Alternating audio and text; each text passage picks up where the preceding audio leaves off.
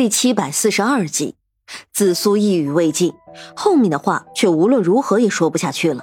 沈长安脸色微沉，却到底还是缓和着。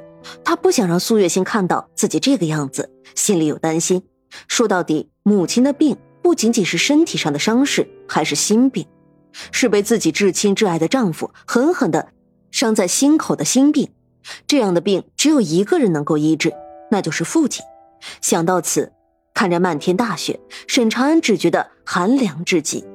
周围的丫鬟婆子在扫雪开路，竟慢慢的将一个小小的庭院扫了出来。沈长安初时觉得眼熟，后来才想起来，自己年少的时候常常跟兄弟姐妹与父母在这雪天里观景看雪，又有时候会煮一些梅子酒暖身体。紫苏见沈长安停住脚步，指了指那降雪亭，忽然说道。紫苏，你还记不记得，当年母亲带着父亲去游猎，打了一头野鹿回来，我们兄妹三人说什么也要尝试着自己烤一次鹿肉。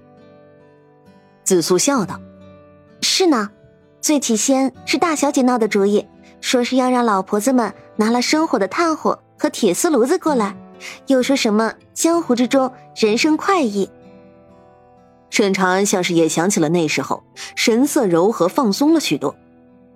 对呀，那时候母亲还说，单单是我跟长乐胡闹也就算了，却不能带着弟弟也一起，又担心长勋割了手，便想拘束着长勋，却没想到长勋却因此哭闹不止，可把母亲气坏了。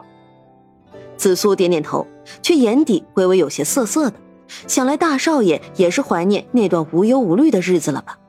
那时候他们兄妹三人围坐着火炉，每每到了雪天的日子，就会摆上梅子酒。要么作诗，要么烤肉，真真是绿蚁新醅酒，红泥小火炉的神仙日子。大小姐长乐是个好玩的，平日里总是有老爷惯着，别的姑娘每天作诗刺绣，她每天却是舞刀弄剑的，无所不能，也乐得如此有趣自在。又更别提一个素日里最喜欢潇洒无拘束的小公子，又有时候会以雪作谜。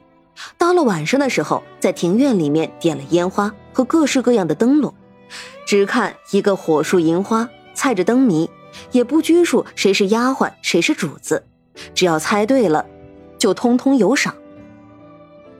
紫苏抽了抽鼻子，忽然说了一句：“大公子，咱们还能够有以前的日子吗？”却见沈长安的身子忽然颤抖了一下。只是用一种犹疑的、不确定的声音，恍惚的说道：“兴许，是会有的吧。兴许是再也不会有了。”这时候，折花的小丫头回来了，捧着插了梅花的天青色汝窑白瓷瓶走了过来。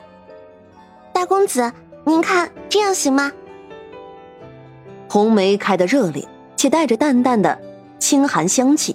沈长安微微点了点头。却亲自接过了瓶子，抱在怀中，说道：“走吧，我们去看母亲吧。”苏月心所居的上院里植的是她最爱的杏花，只是到了冬天里，不免有些光秃秃的，叫人平白看着有几分心酸。有立在廊下的小丫鬟瞧见沈长安一行人过来，便伸手打起来了杏丝的粘连。紫苏侍奉的极为周到，屋子里面银炭烧得很足。人的脚还没有踏进去，便已经觉得一阵暖气拂过面上了。沈长安抱着瓶子率先进去，苏月心此刻却已经微微有些醒了，闻到一股浸润的寒香，便语气幽微的问道：“可是外面的梅花已经开了？”沈长安听见母亲的声音如此虚弱，心下不觉更是几分伤感难过。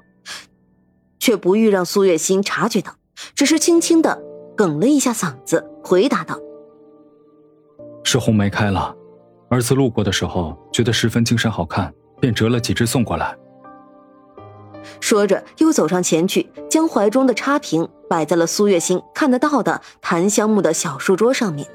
苏月心看着那梅花，忽然说道：“你父亲说，梅花根结，虬然刚劲。”其花香又清冽浸润，的确是极好的。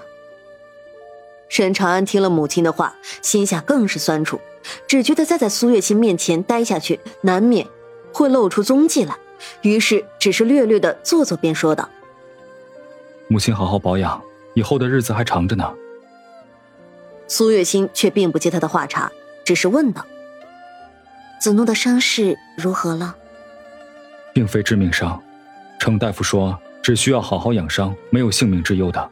如今已经饮食起居如常了，只是还需要静养，因此他今日要来跟您请安，我按着没让他来。”“你做的很对。”苏月心闻言点点头，“你要记得，子诺是你自己的媳妇儿。”又给你生了个浴血可爱的珍珍，你要好好待她，撑起一片天来。